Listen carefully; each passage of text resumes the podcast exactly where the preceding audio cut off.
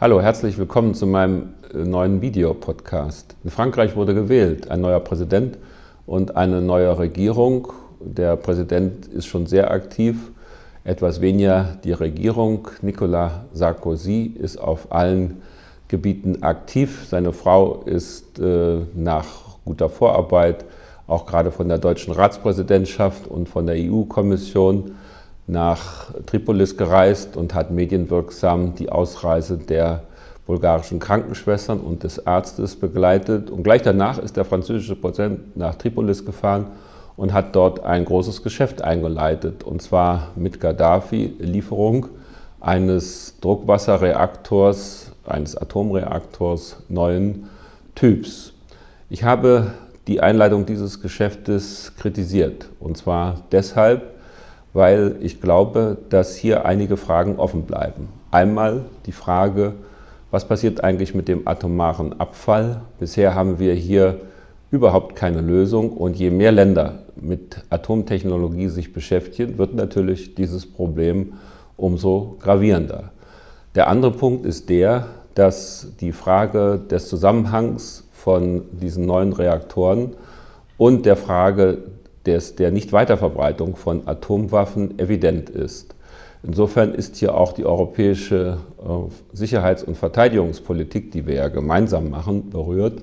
Und es wäre aus meiner Sicht besser gewesen, über die langfristigen Folgen von solchen Geschäften doch vorher ein Gespräch zu führen, einen Dialog zu haben.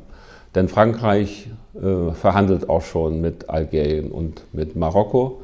Und wir wissen, dass gerade wenn es dabei um Meerwasserentsalzung geht, eine ganze Reihe von arabischen und afrikanischen Staaten auch hier ein Interesse an solchen großen Einrichtungen haben. Wir glauben dagegen, dass zum Beispiel andere Technologien angemessener sind für diese Länder, die ja auf der Südhalbkugel sich befinden, die eine unermessliche Energieressource mit der Sonnenkraft haben. Wir haben Libyen zum Beispiel angeboten, erneuerbare Energien einzusetzen und dabei zu helfen. Leider bisher ohne Antwort.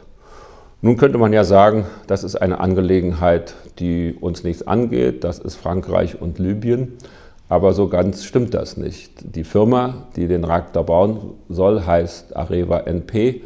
Und das ist eine Firma, an der Siemens, also eine deutsche Firma, einen 34-prozentigen Anteil hat. Also auch direkt ist hier Deutschland mit äh, Interessen vertreten.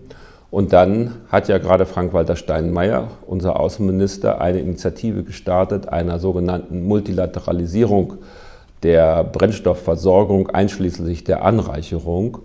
Und das steht natürlich in einem Gegensatz zu diesem Ansatz der französischen Seite, hier unilateral vorzugehen, ohne vorhergehende Absprache.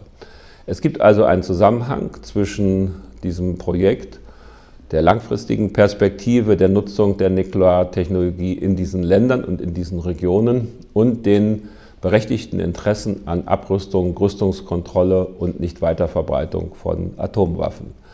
Darauf habe ich aufmerksam gemacht und da ich eigentlich sicher bin, dass es in Zukunft noch wichtiger ist, dass Deutschland und Frankreich eng zusammenarbeiten und diese alte Rolle vielleicht ein bisschen wieder versuchen auch zu spielen, nämlich ein Motor zu sein für die europäische Entwicklung.